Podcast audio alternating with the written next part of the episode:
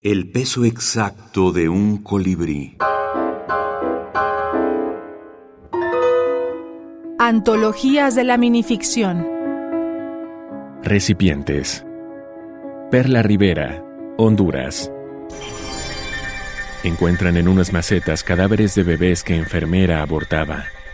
De un periódico en Estados Unidos. En el balcón de la casa el viento movía las begonias. Cinco macetas sostenían con dificultad los manojos que colgaban desde la ventana del comedor. Rubén se acercó a respirar el aroma y disfrutar el extraño encanto de aquellas flores. Cortó una de ellas para su aturdida esposa que le esperaba en el desayunador. Ella, abstraída y frotando sus manos con muchos nervios, le dio la noticia. Un nuevo bebé se gestaba. La esperanza de ser padre reapareció en Rubén y la abrazó conmovido. Ella, pensativa y perturbada, pensó en comprar la sexta maceta. Efectivamente, yo hace un par de años que tuve el gusto de conocer personalmente a Federico Hernández Aguilar, el que seleccionó, la persona que seleccionó y prologó este libro, Tierra Breve, Antología Centroamericana de Minificción.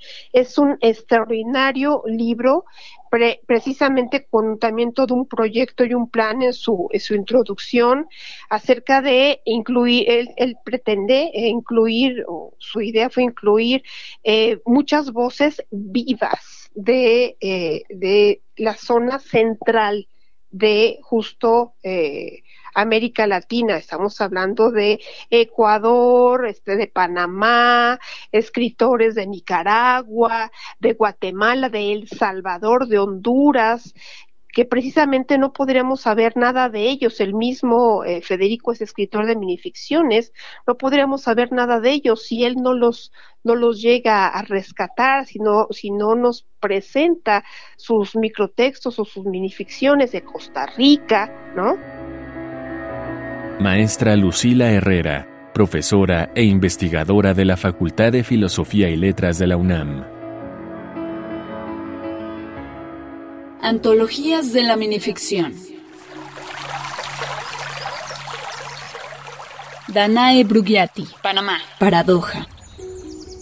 Abril florece en los campos que rodean la casa sobre el cerro y el airecillo loco trae aromas de albahaca y María Luisa que se prenden a su cuerpo hace sus abluciones con deleite y luego dedica algunos momentos a contemplar socarrón a los otros de su especie que corren en busca del alimento, e imagina sus palpitantes corazones atentos al peligro. ¡Pobres! Decide devorar con fruición su alpiste, regodeándose en la felicidad de ser un pájaro en jaula. Un pajarito encerrado en una jaula cantaba.